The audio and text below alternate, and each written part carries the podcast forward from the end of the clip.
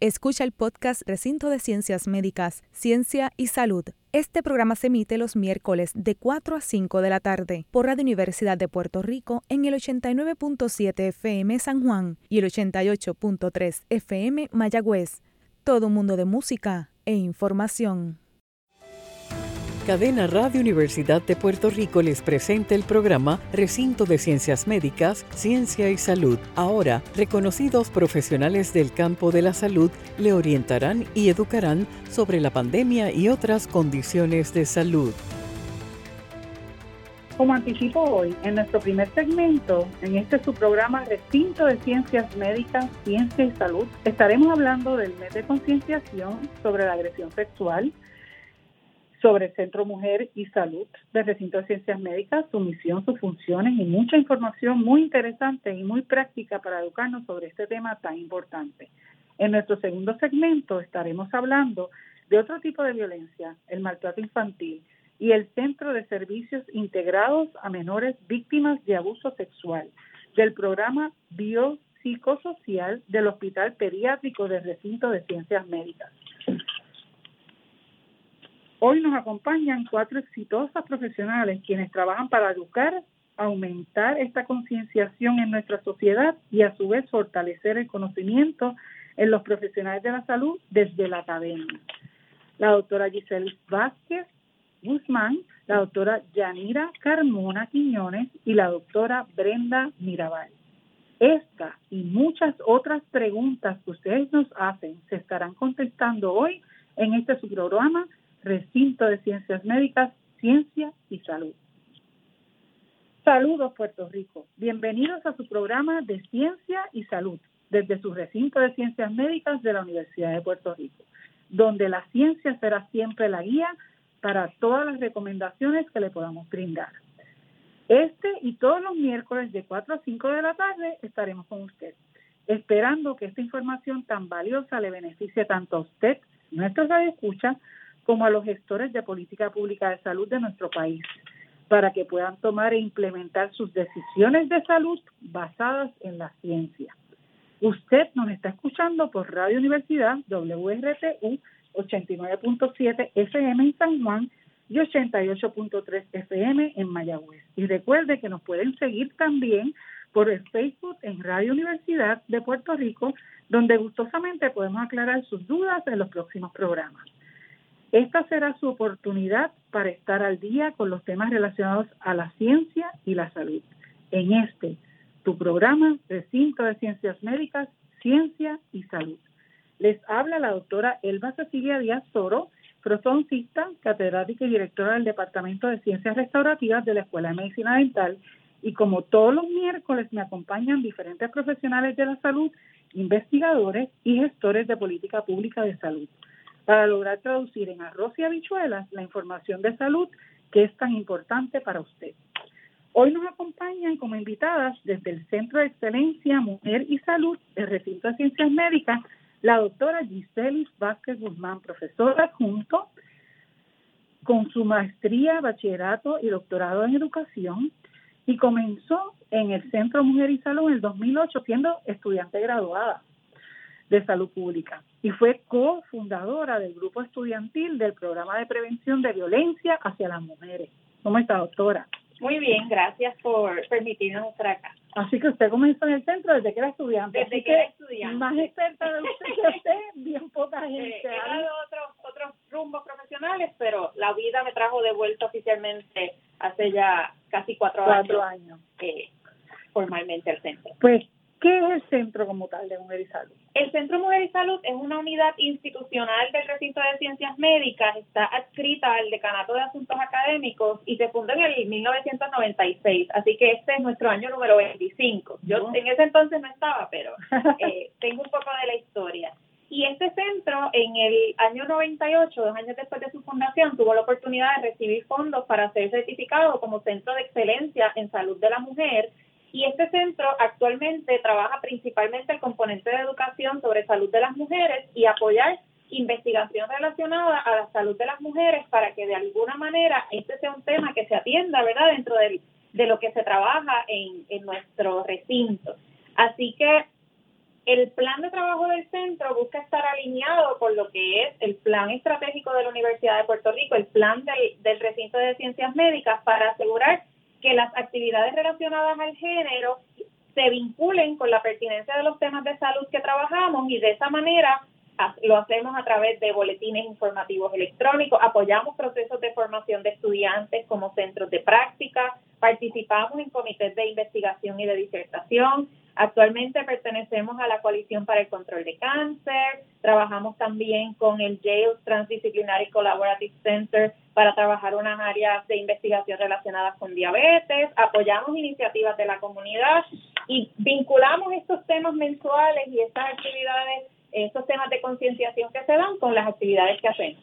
Algo bien chévere que ya se espera, ya este año es el número 25 que esperamos hacerla en el mes de octubre, es la clínica de mamografías para empleadas de la institución, donde coordinamos con el eh, con un centro que ofrece los servicios este proceso para facilitar que las mujeres empleadas de nuestro recinto pues tengan acceso, pues sabemos que uno de los retos principales para hacerse la mamografía, que es tan importante para el tiempo. es el tiempo. Así que lo gestionamos para que dentro de su horario de trabajo puedan ir a este centro de mamografía y hacer su examen. Así que ya ya pronto empezaremos a recibir la, las comunicaciones de, de hecho, así que yo me dejaron. Sí, sí. no, tenemos break de salir Y hemos tenido la oportunidad de mantenerlo a pesar de el año del huracán María, obviamente lo tuvimos que retrasar. El año pasado, dentro de la pandemia, la pudimos coordinar, así que esperamos que este año continúe y, y para nosotras es súper importante esta iniciativa, al igual que el resto de las iniciativas educativas. Así que como veo, las la iniciativas y los servicios que ustedes ofrecen no solamente, o sea, son para los empleados y para la universidad per se, ¿verdad? De la Universidad de Puerto Rico, pero también para la comunidad. Ustedes trabajan mucho trabajo comunitario. Sí, sí, vincula, nos vinculamos con otras organizaciones. El centro pertenece a la coalición de, de, agresión sexual y violencia doméstica bajo coordinadora Paz para la Mujer, que ese es el tema que vamos a trabajar, ¿verdad? Y que vamos a conversar un poco más. Y además de eso, esta experiencia, principalmente con el tema de violencia, nos ha permitido posicionarnos eh, y la doctora Pacheco, que es la directora y esta servidora, trabajamos también con la oficina de título 9, que es la oficina que vela el cumplimiento de la reglamentación antidiscrimen por razón de sexo y género en instituciones educativas. Así que hacemos de todo un poco, pero principalmente vinculado a la educación sobre género. Obviamente. Y, y esa parte es, la, es el fuerte de ustedes, la parte educativa. Exactamente. La educativa y para mí lo que es outreach comunitario, ¿verdad? y, y, esa parte es la parte educativa de su servicio. Así que, con relación a, al tema que nos trae, ¿verdad? Esta era una introducción de, de, de dónde salen estos servicios, pero la violencia de género que afecta a muchas mujeres en nuestro país y que hemos hablado de eso sobre todo este último tiempo bastante. Este, ¿A qué nos referimos cuando hablamos de violencia de género?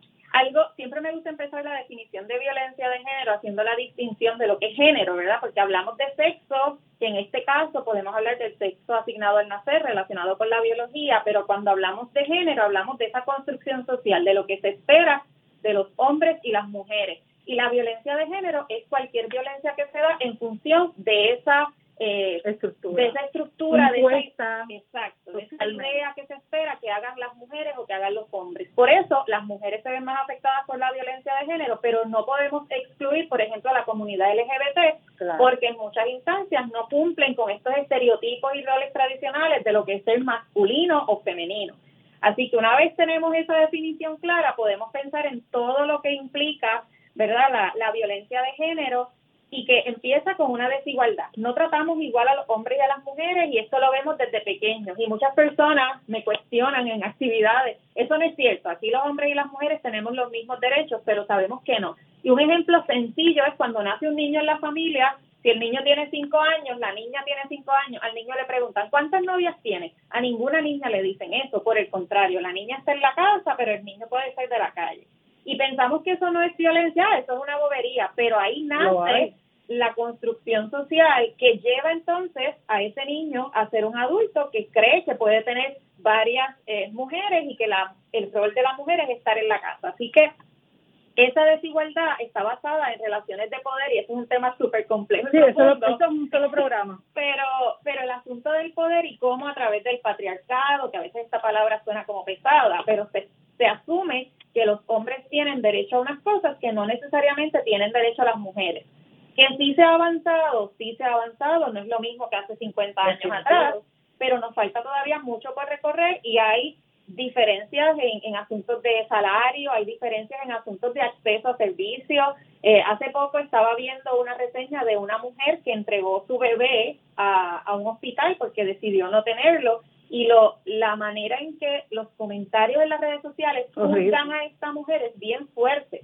Así que la carga de la mujer empieza desde si decide eh, utilizar alguna algún anticonceptivo, se juzga. Si decide abortar, se juzga. Si decide entregar de manera responsable a ese niño, se juzga. Si decide no tenerlo, si decide no tenerlo, se juzga. Así que el asunto de género siempre está bien vinculado. Lo vemos con los asesinatos y, y utilizo quizás de referencia los comentarios de las redes o de los periódicos porque recoge un poco la opinión popular de lo que dice la gente y entonces cuando matan a, a una a una mujer siempre dicen, ah, pero ya él tenía cinco órdenes de protección, ¿por qué se relacionó con él?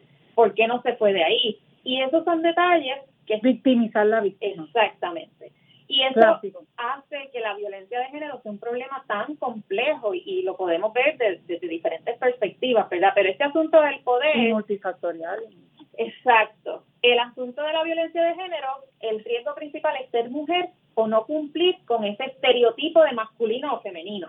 Y ahí entra la población LGBT. Exactamente. Que de hecho el programa anterior fue completo sobre, estábamos hablando sobre las famosas terapias de conversión y pudimos hablar un poco más sobre lo que es sexo, lo que es género, ¿verdad? Para que las radioescuchas empiecen a, a, familiarizarse con la terminología adecuada y apropiada y no se dejen engañar cuando hay personas que utilizan o mal utilizan esa terminología para confundir también.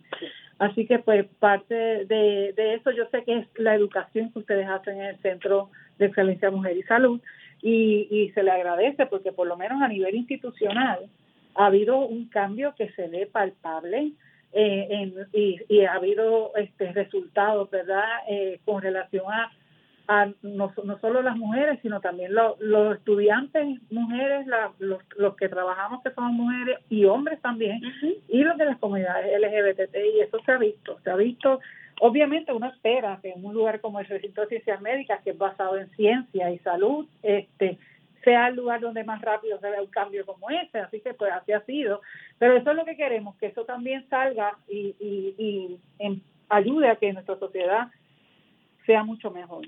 Así que, ¿cómo se manifiesta esta violencia de género? Eh, ya más o menos mencionaste alguna, pero sé que tiene diferentes manifestaciones, sobre todo culturalmente también y social. Sí, podemos empezar como diríamos, a mí no me gusta decir que es mínima, ¿verdad? Porque ningún tipo de violencia, a mí no me gusta minimizar ningún tipo de violencia, pero puede ser desde asuntos tan sutiles como los chistes, los comentarios vinculados a al sexo, a las características físicas de una persona, hasta asuntos que están tipificados como delitos, como puede ser la agresión sexual, la violencia doméstica, el acecho y otros elementos que están contenidos en diferentes políticas públicas y que son parte de lo que, por ejemplo, se menciona en la orden ejecutiva que, que fue establecida recientemente para que el, asunto de violencia de género se declare una emergencia. Y esto ¿verdad? tiene unas implicaciones de que hay que reconocer que esas políticas que existen de alguna manera deben atender estas diferentes manifestaciones, principalmente porque vemos que tanto en la violencia doméstica como en los asuntos de agresión sexual, las mujeres siguen siendo la mayor cantidad de víctimas o de personas que presentan las querellas. Claro, muchas personas dicen, ah, pero es que los hombres no se atreven a presentarlo. Pues eso también es violencia de género. Porque si una persona por su sexo ni siquiera se atreve, no se atreve a decir que es maltratado, pues ¿por qué? Porque socialmente se espera que el hombre sea agresivo, sea bravo y no se deje dar de la mujer. Y eso es parte de lo que hay que trabajar a través de la educación y otras otras estrategias. Así que, ¿cuál es la magnitud en Puerto Rico? Aparte de que, volvemos, existen estadísticas buenas con relación a esto, para que un grupo como el tuyo, ¿verdad? Que quiere hacer un movimiento real necesita esa evidencia y esa evidencia se recoge.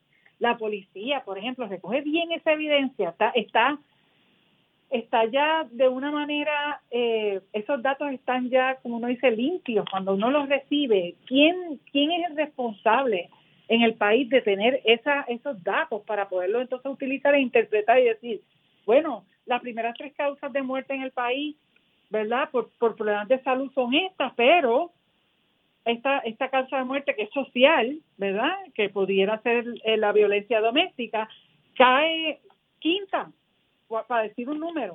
O sea, ¿cómo podemos eh, nosotros hacer eso? ¿Qué, qué, qué, ¿Qué es lo que falta? Hay un reto, siempre lo hablamos, ¿verdad? En términos de cómo se recopila esta información. En primer lugar, porque muchas organizaciones que trabajan con este tema coinciden que hay un subreporte de, de casos, ¿verdad? Ah, en, en situaciones de violencia si una mujer va donde su familia, por lo general, no, no me gusta generalizar, pero por lo general la respuesta es, ay, pero es que tú eres la mujer, tú tienes que enamorarlo, tú tienes que hacer esto, y entonces subestiman esa, esa situación de violencia que eventualmente puede complicarse. Igual hay otros casos donde la persona en efecto establece, eh, va a, solicita una orden de protección o hace una querella formal a la policía, que no tiene que hacer las dos eh, simultáneamente, y esas querellas, pues sí se reportan en las estadísticas de la policía. Esos datos de violencia doméstica sí están. Ahí vemos que aproximadamente el 84% de las querellas del año pasado fueron presentadas por mujeres.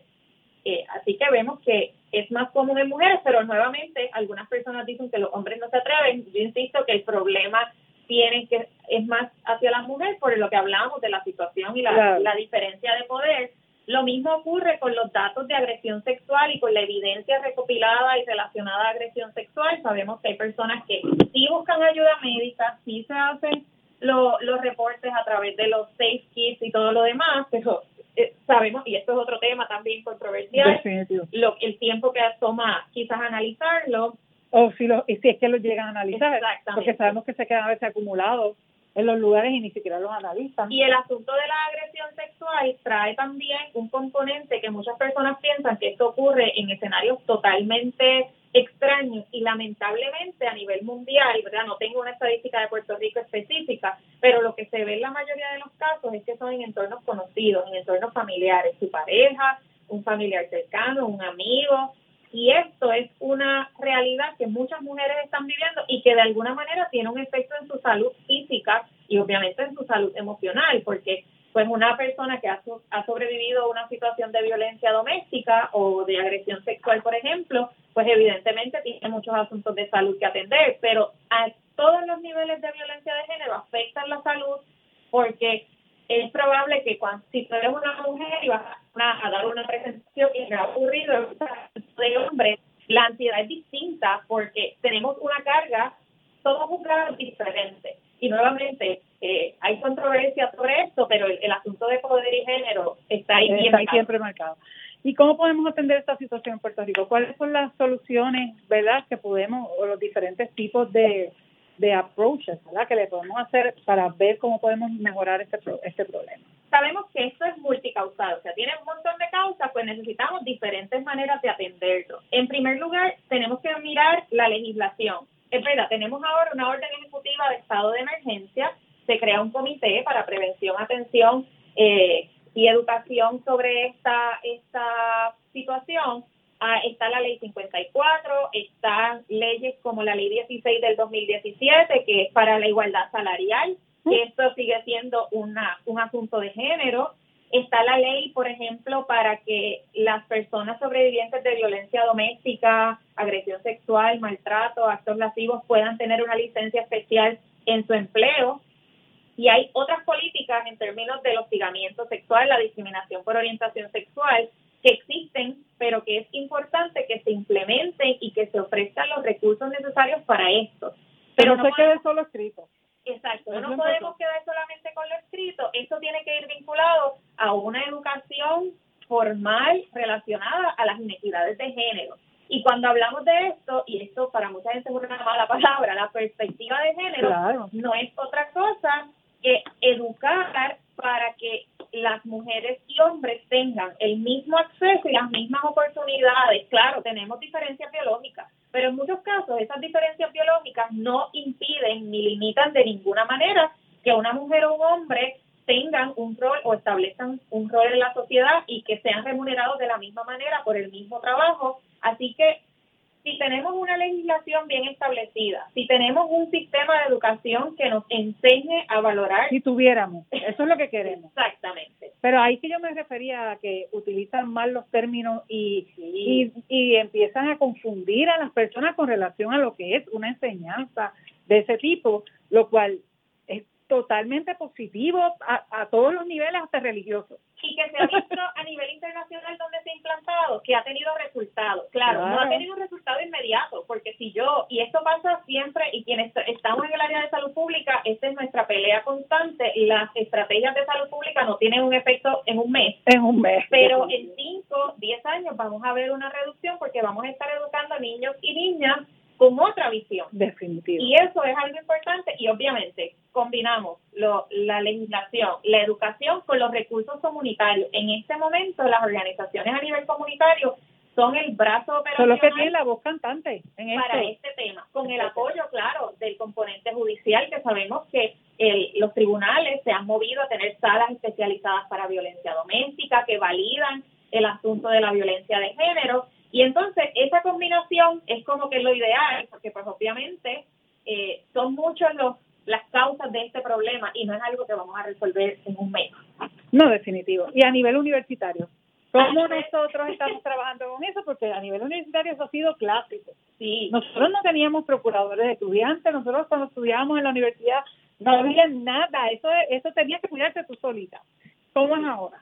Eh, nosotras casualmente, ¿verdad? La doctora Pacheco y yo eh, trabajamos con la oficina de título 9, esto es una ley federal que está desde el 72, pero no es hasta el 2013 que fue el presidente Barack Obama que le dice a las universidades, hello, esto hay que retomarlo, esto hay que reactivarlo, y ahí todos los recintos de la Universidad de Puerto Rico tienen una persona coordinadora de título 9 para recibir quejas eh, sobre asuntos de discrimen por sexo. Y además de eso a nivel institucional en este momento tenemos dos políticas la certificación 130 que trabaja el tema de hostigamiento sexual y tenemos la certificación 140 que trabaja el asunto de la violencia sexual en la universidad. Así que esos son los mecanismos para hacer la investigación desde que la persona presenta una queja o en nuestro caso en muchas ocasiones van a la oficina a solicitar información relacionada a lo que a lo que a cuáles son los derechos y cómo podemos proteger. A veces tienen que ver con discrimen por sexo, a veces no tienen que ver con discrimen por sexo y les referimos, como mencionaste, a la procuradora estudiantil o, o a cualquier otra oficina que les pueda apoyar. Bueno, doctora Vázquez, ya que abril es el mes de concienciación de agresión sexual, ¿qué recursos tenemos en Puerto Rico para atender esta situación?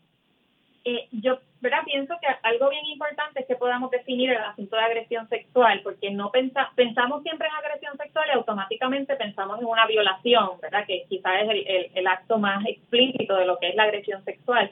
Sin embargo, dentro de nuestro código penal, esto es un delito, está definido como un delito, así que, o tipificado, que es la palabra que le gusta utilizar eh, eh, hay diferentes maneras de verlo y va desde el asunto de la llamada violación técnica, que son los menores de 16 años, que Ante, ante el asunto legal no tienen la capacidad de consentir para un acto sexual, y puede incluir cualquier otro acto sexual que donde no haya un consentimiento. Y a veces pensamos que el consentimiento es algo dado, por ejemplo, entre parejas, pues son parejas eh, es dado que pueden tener cualquier tipo de práctica sexual, pero el consentimiento es importante y si esto no ocurre, si una de las dos partes no está de acuerdo con algo de lo que está pasando, puede ser considerado una agresión sexual.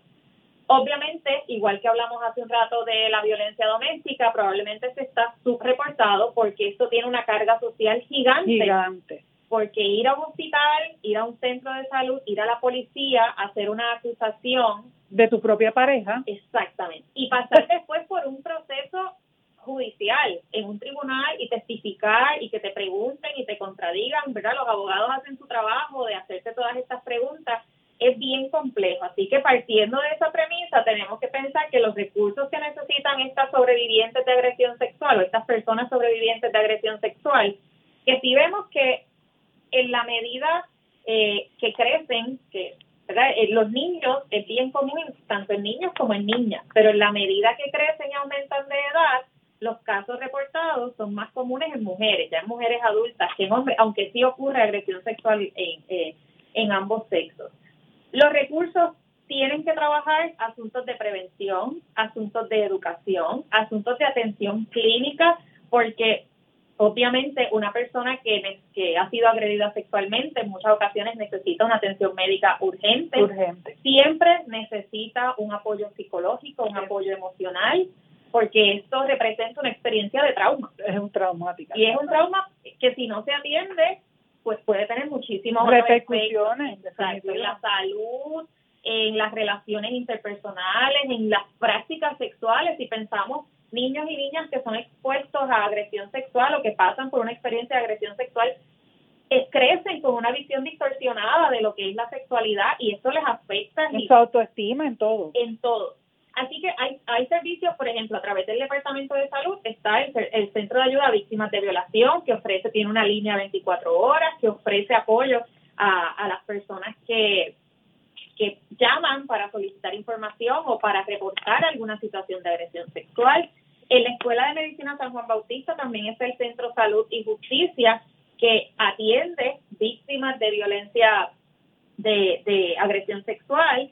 Y en términos comunitarios, podemos pensar en, la, en Coordinadora Paz para la Mujer, que la mencioné hace un momento, nuestro centro es uno de los centros, y esta coordinadora tiene una coalición de agresión sexual y violencia. Esta coalición tiene representantes de comunidad, representantes de gobierno, representantes de la academia, representantes de organizaciones que atienden específicamente a estas personas que son sobrevivientes de agresión sexual o de cualquier otro tipo de violencia de género o de violencia doméstica.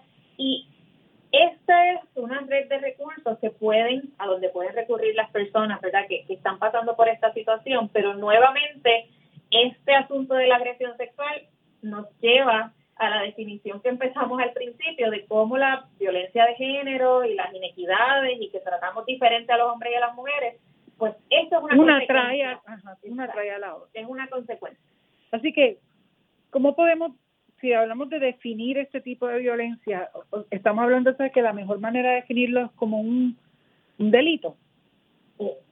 Sí, es un delito y más que, ¿verdad? E, en cuestión legal es un delito, pero yo creo que en cuestión social, social. como hemos hablado, rompe, se rompe completo porque rompe la integridad, violenta el espacio personal, violenta la capacidad de la persona a decidir sobre su propio cuerpo, violenta la confianza, porque como hablamos hace rato, en muchas ocasiones las situaciones de agresión sexual se dan entre personas conocidas.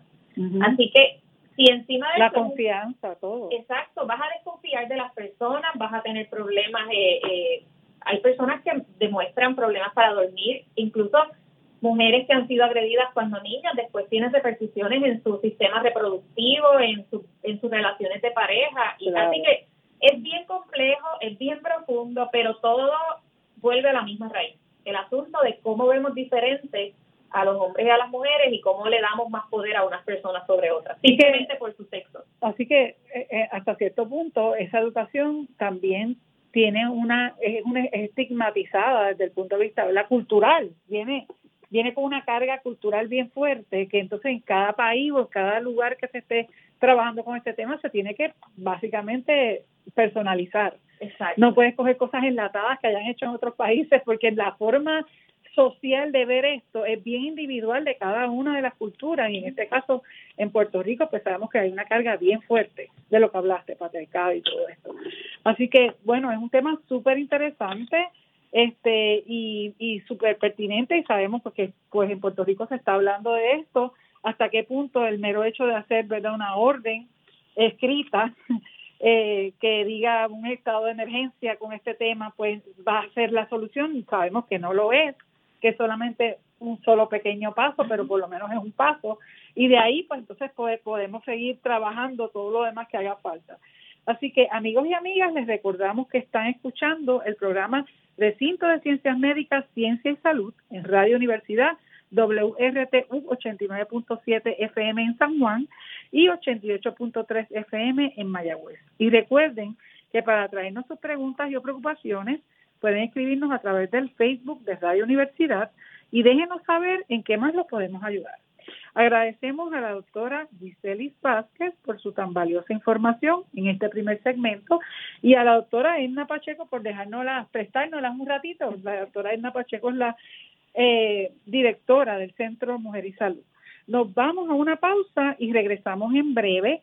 Continuamos en nuestro segundo segmento hablando sobre el tema tan importante de maltrato infantil en este tu programa, Recinto de Ciencias Médicas, Ciencia y Salud.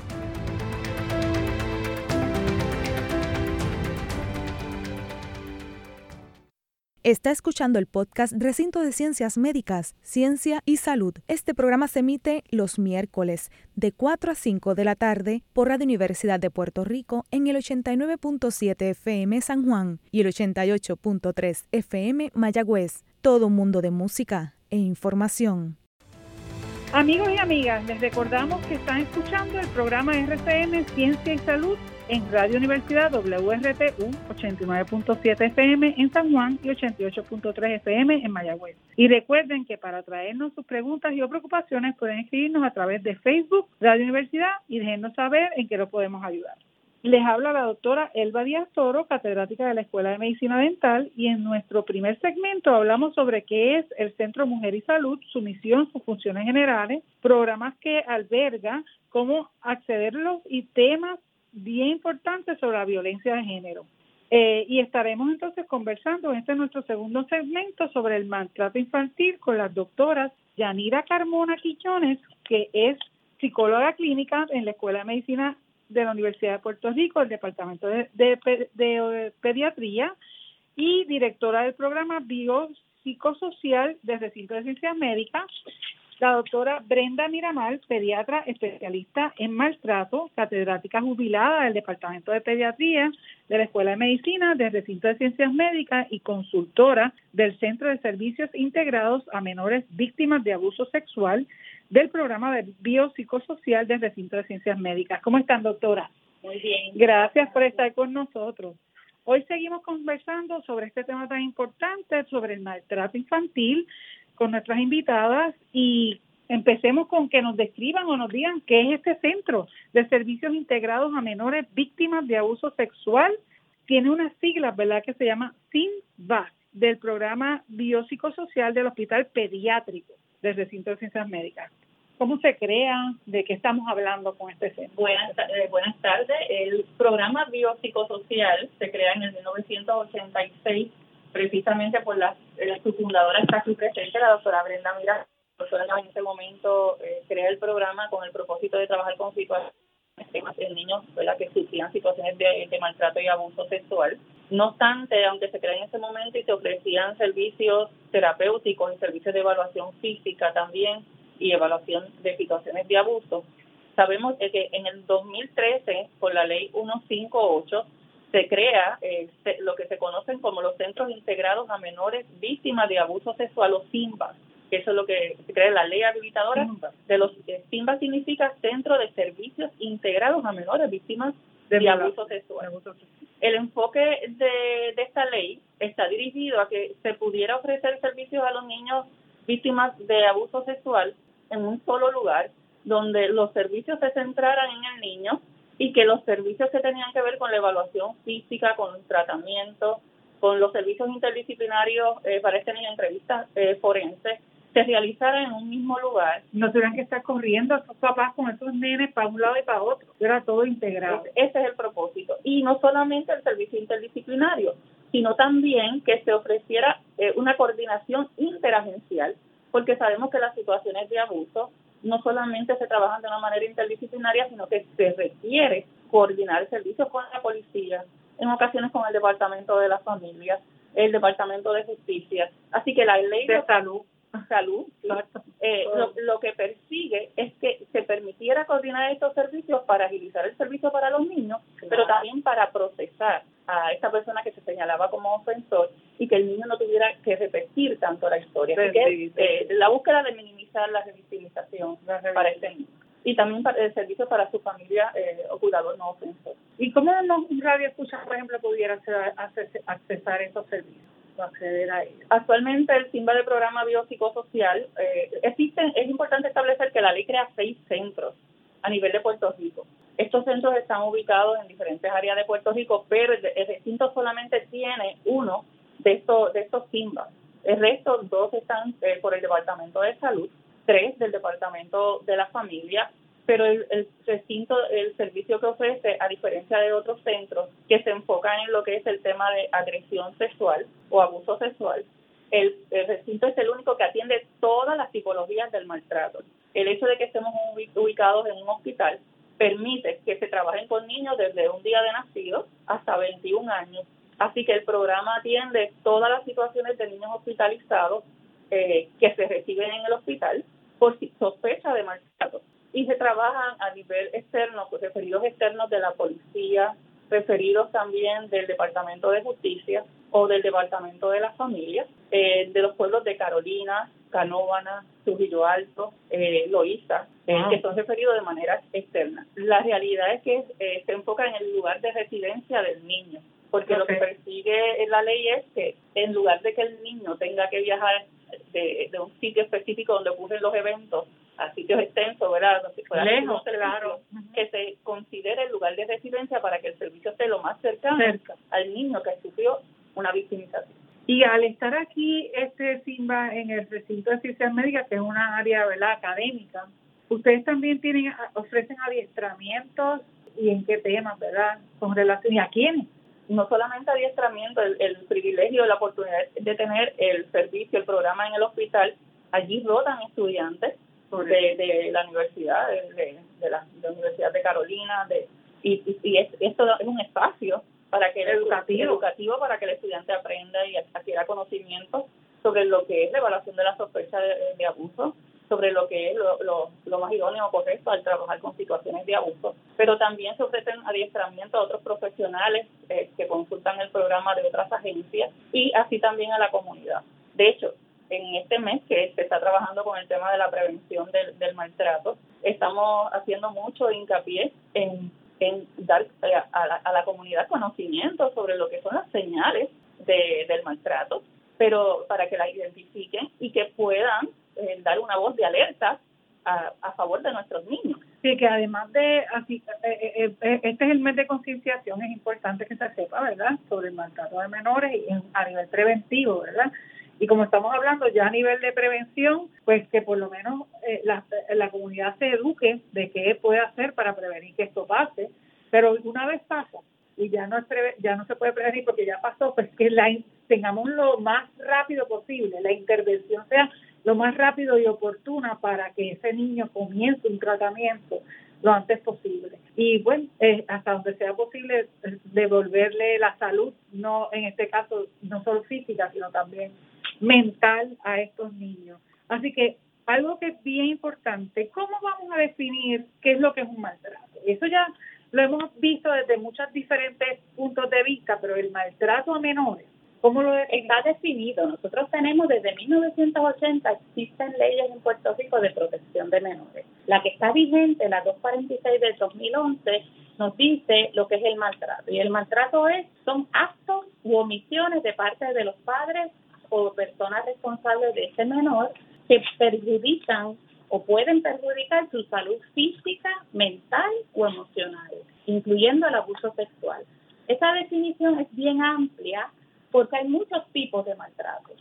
El más común es la negligencia, que es la omisión, dejar de darle los alimentos, el lo básico, lo mínimo necesario, lo mínimo necesario que necesita ese niño. Está el maltrato físico, está el maltrato emocional, tú no sirves para nada, yo no sé para qué yo te parí. Un niño que está viendo esto continuamente en su hogar crece creyéndose que no sirve para nada. O sea, que, ahí entra lo de las terapias de conversión, que también pasaba eso. Todo eso es maltrato. Y obviamente el abuso sexual, el abuso sexual realmente lo que implica es que son actos de índole sexual dirigidos hasta satisfacer la lascivia del adulto o de la persona que está agrediendo a ese niño, pero que ese niño no tiene la capacidad para entender lo que está pasando ni para consentir lo que está pasando. Así que no quiere decir, y aquí yo quisiera entrar un poquito en, en lo que los tipos de abuso sexual. Exacto, ¿qué es el abuso como Porque la forma más común de abuso sexual son los actos lascivos. Y el acto lascivo es un acto que produce lascivia al agresor, pero no implica que tiene que haber penetración de ese cuerpo, no solamente con una mirada lascivia, con, con, abrirle la puerta a la a la joven que se estaba, al adolescente que se está bañando y el, y el agresor se pasa, eh, abre la puerta de momento, perdón, y se queda mirando constantemente. Eso es abuso, especialmente si es repetido. Así que por esa razón, porque el acto lascivo es lo más común, no hay necesariamente ninguna penetración. La mayoría de las veces, cuando un niño habla y lo llevan a examinar a una sala de emergencia o a su médico, no van a ver hallazgos médicos. Médico, nada físico. va a ser normal. Entonces, es importante cómo reaccionemos los adultos cuando un niño nos habla del abuso. Claro, y, no porque, Porque no podemos descartarlo solamente porque yo lo llevé a su pediatra. Ah, no, el pediatra dijo que estaba todo bien. Tenemos que escuchar a este menor. Es muy importante lo que el menor, lo que el menor quiere transmitir y volvemos. Igual que es relativo en un adulto el, el sentirse afectado por algo, es igual en los niños y eso uno no lo puede cuestionar. O sea, si él se siente agredido, está agredido, porque es eso no es, no es relativo. O sea, el mero hecho de que él pueda expresar que no le gustó X comportamiento, ya eh, está expresando que fue agredido. Pero el adulto a veces, cuando el niño empieza a hablar, le es tan fuerte que entonces como que, que o sobre reacciona, o no, no, no, no me cuentes nada, o, o tiene alguna reacción que entonces el nene se calla. Y esto es más peligroso. Horrible. Es bien importante en la educación sobre este tema que si un niño empieza a hablar, que lo dejen hablar. Claro. Que usted lo escuche, que lo apoye y que no le prometa nada que usted no pueda no pueda cumplir. Eh, solamente, pues mira, yo, yo voy a hacer todo lo posible por ayudarte, eh, y eso es lo importante. Que se sienta apoyado. Que se sienta Y que, y, que se sienta que, que, le creen lo que está diciendo, ¿verdad? Eh, así que, ah, eh, ¿por qué la mayoría de los niños este no, no lo expresan? Porque la mayoría no, hablan de eso hasta que ya son a veces adultos. Y eso ocurrió cuando eran niños, entonces cuando son adultos es que vienen a decirlo. La realidad es que muchos niños no hablan de la situación del, del abuso porque tienen miedo, porque no conocen que lo que están viviendo es, un abuso. Exacto. Eh, eso es parte de lo que es, necesario. Cuando eh, se dan cuenta es porque entra en conciencia, oye, pero yo fui abusado y ahí es que lo expresan. Eso es así. Y ellos entienden que manteniendo el silencio también pueden mantener unidos los miembros de su familia. Se sienten si es alguien en la familia, Si es alguien en la familia, que sabemos que la estadística nos, nos destacan eh, en términos de las investigaciones que la mayoría de las situaciones de abuso en nuestro país, en, en general también eh, vemos a nivel en términos de mundial, eh, que la mayoría son personas conocidas y o por un padre, madre o, o personas responsables de ese niño, eh, así que es una persona muy cercana a ese niño.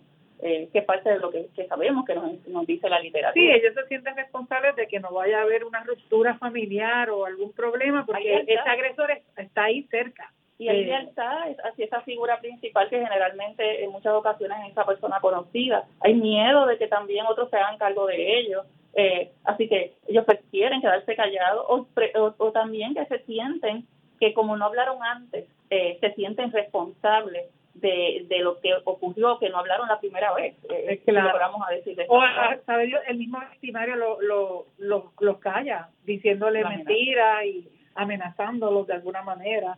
Así que cuando uno cuando uno tiene este dudas, ¿verdad? O, aún no teniendo dudas, ¿cuáles son esos indicadores que uno puede observar eh, en un niño o un adolescente, ¿verdad?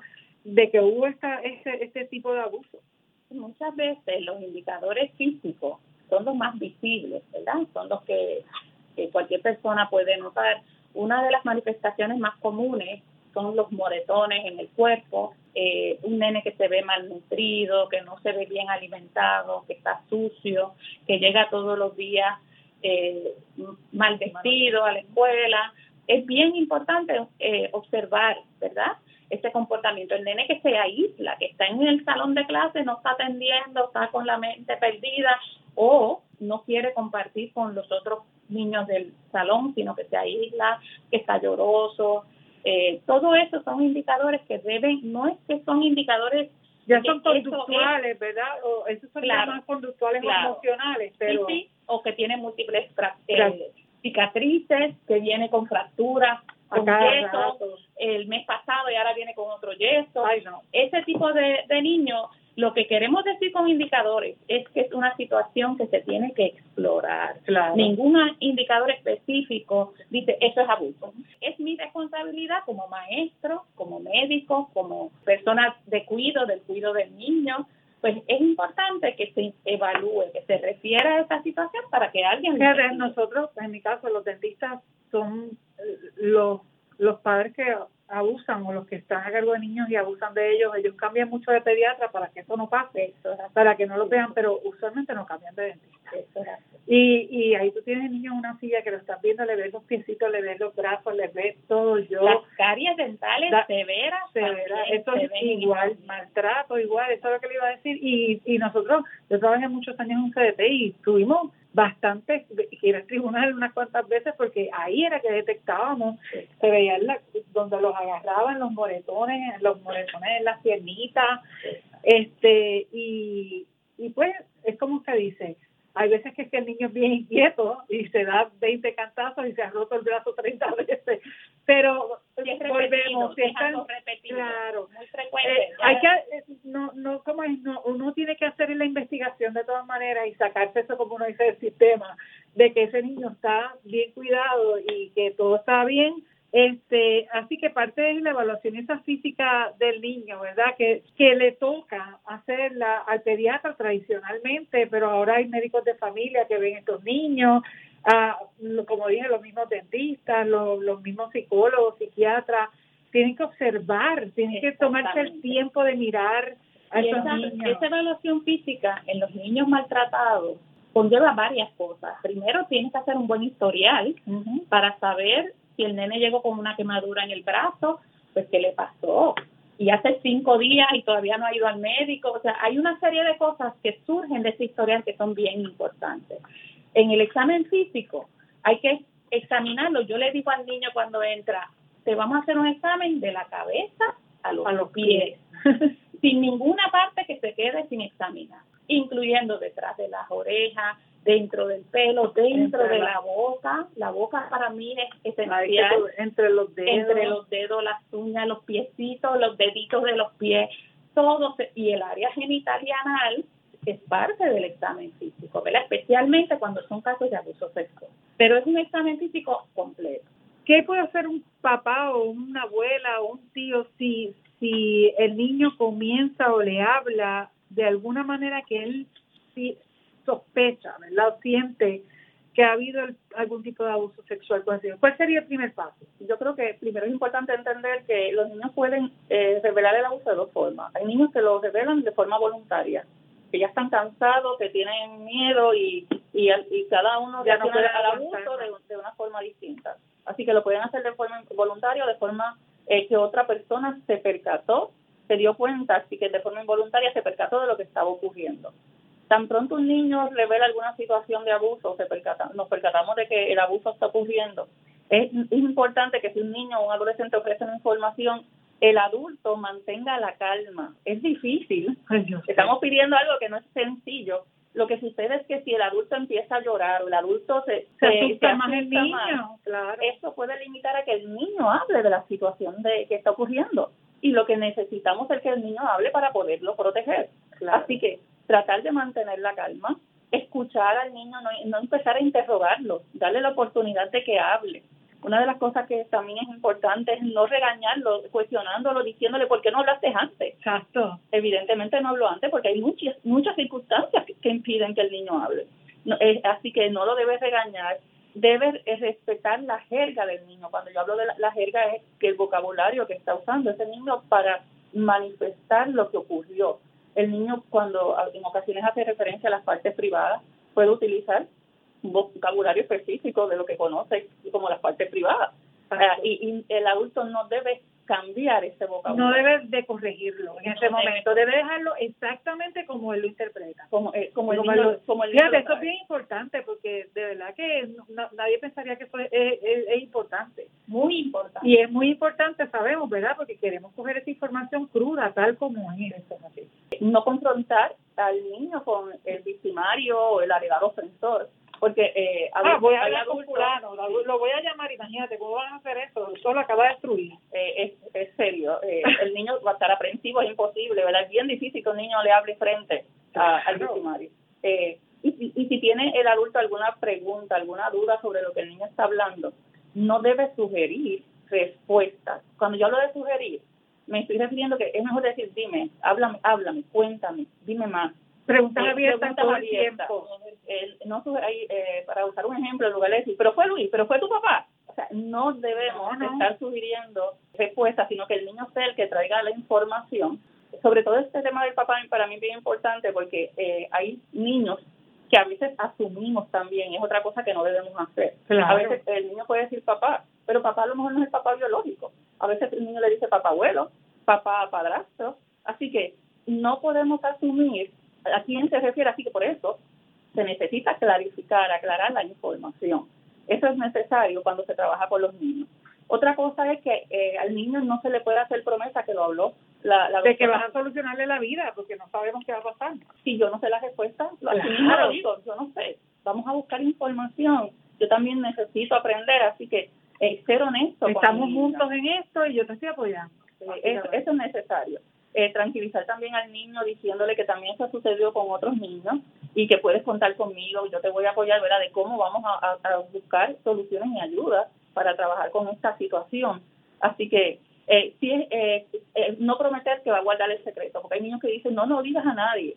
Yo no puedo prometer que algo tan importante lo podemos guardar.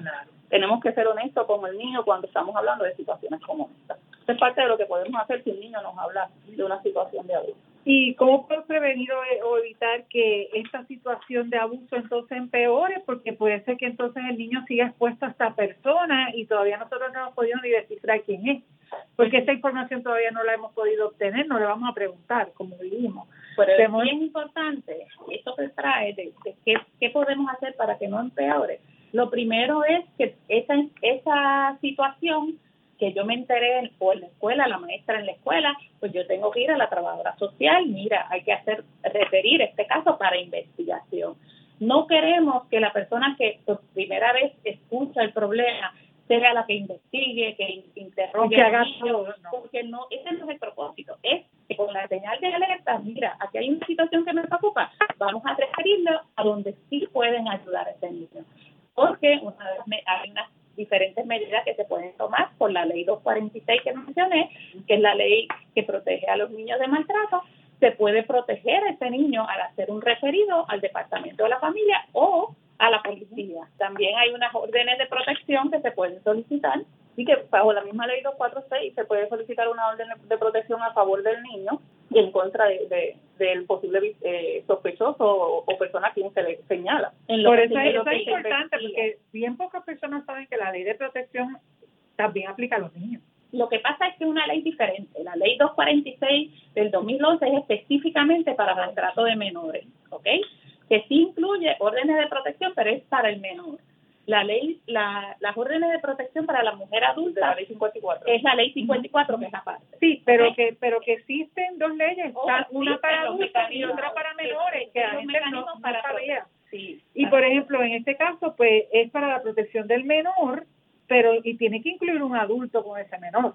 O, a- o lo remueven entonces al, al menor de la familia. no necesariamente. No necesariamente los remueven. Eso es importante porque muchas madres o cuidadores temen pedir esa orden de protección con el temor de que le van a remover el menor y no es eso no es así siempre. no es así siempre, pero eso quien lo quien de, o sea, eso el, eh, se investiga la situación y de acuerdo a las circunstancias, si ese niño está a riesgo o no, es que se toma esta determinación. Es importante que también tenemos que traer que si y lo traigo porque estamos en un ambiente médico, ¿verdad? Este y académico. Si yo como médico veo un niño o un o dentista veo un niño en mi clínica o en mi oficina que está a riesgo porque le encontré unas lecciones y tengo temor de que si yo no refiero para investigación, ese niño pueda no regresar o pueda que no regrese vivo. Vivo, Pues hay un mecanismo dentro de la ley 246 que usted puede asumir una custodia de emergencia. Esta custodia de emergencia le permite al profesional de la salud asumir la custodia de emergencia, llevarlo a la sala de emergencia de un hospital y se puede admitir por el periodo de tiempo que sea necesario que el departamento de la familia investigue por 72 horas, usted tiene 72 horas para que inmediatamente que usted viene en conocimiento lo refiere, pero el departamento tiene 72 horas. Y de hecho es una responsabilidad ética este, para nosotros los que somos licenciados por el Estado con relación a, los menores, eh, no es una opción si tú quieres o no lo quieres hacer, es una es algo que es, una, responsabilidad, obligación el hacerlo como profesional. Es referir no solo a los, profesionales, también a la comunidad. La ley establece que tenemos una responsabilidad de, de, dar conocimiento de que está ocurriendo una situación de abuso. En, el vecino o, lo que sea, eso es así. ¿Y dónde buscar ayuda en Puerto Rico? si necesitamos orientación, eh, una alternativa es la línea de orientación del Departamento de la Familia, 787 749 1333 787 749 1333 que es la línea de orientación del Departamento de la Familia. También existe una línea de, de, ayuda de, eh, de 24 horas, 787 337 3737 337 3737 Muchas gracias y queridos amigos y amigas, hemos llegado a la hora de irnos. Le damos las gracias a nuestras invitadas que nos honraron por su presencia en el programa de hoy, la doctora Pacheco, la doctora Vázquez, la doctora Yanira Carmona y la doctora Brenda Miramar. Muchas gracias por su tiempo y agradecemos la ayuda técnica del señor Nestalí Arroyo en los estudios de Radio Universidad Puerto Rico y a ustedes les agradecemos su atención y su interés en esta hora, que es una inversión que están haciendo en su salud. Recuerden que nos pueden hacer preguntas por Facebook de Radio Universidad y nosotros gustosamente en los próximos programas se las podemos contestar. Estén atentos a la próxima programación que les trae Radio Universidad, que estén bien y sobre todo en salud. Les esperamos el próximo miércoles de 4 a 5 de la tarde con otro interesantísimo tema para su salud, porque este programa debe ser su lugar de referencia para el conocimiento basado en la ciencia y la salud. Muy buenas tardes. Cadena Radio Universidad de Puerto Rico les presentó Recinto de Ciencias Médicas, Ciencia y Salud.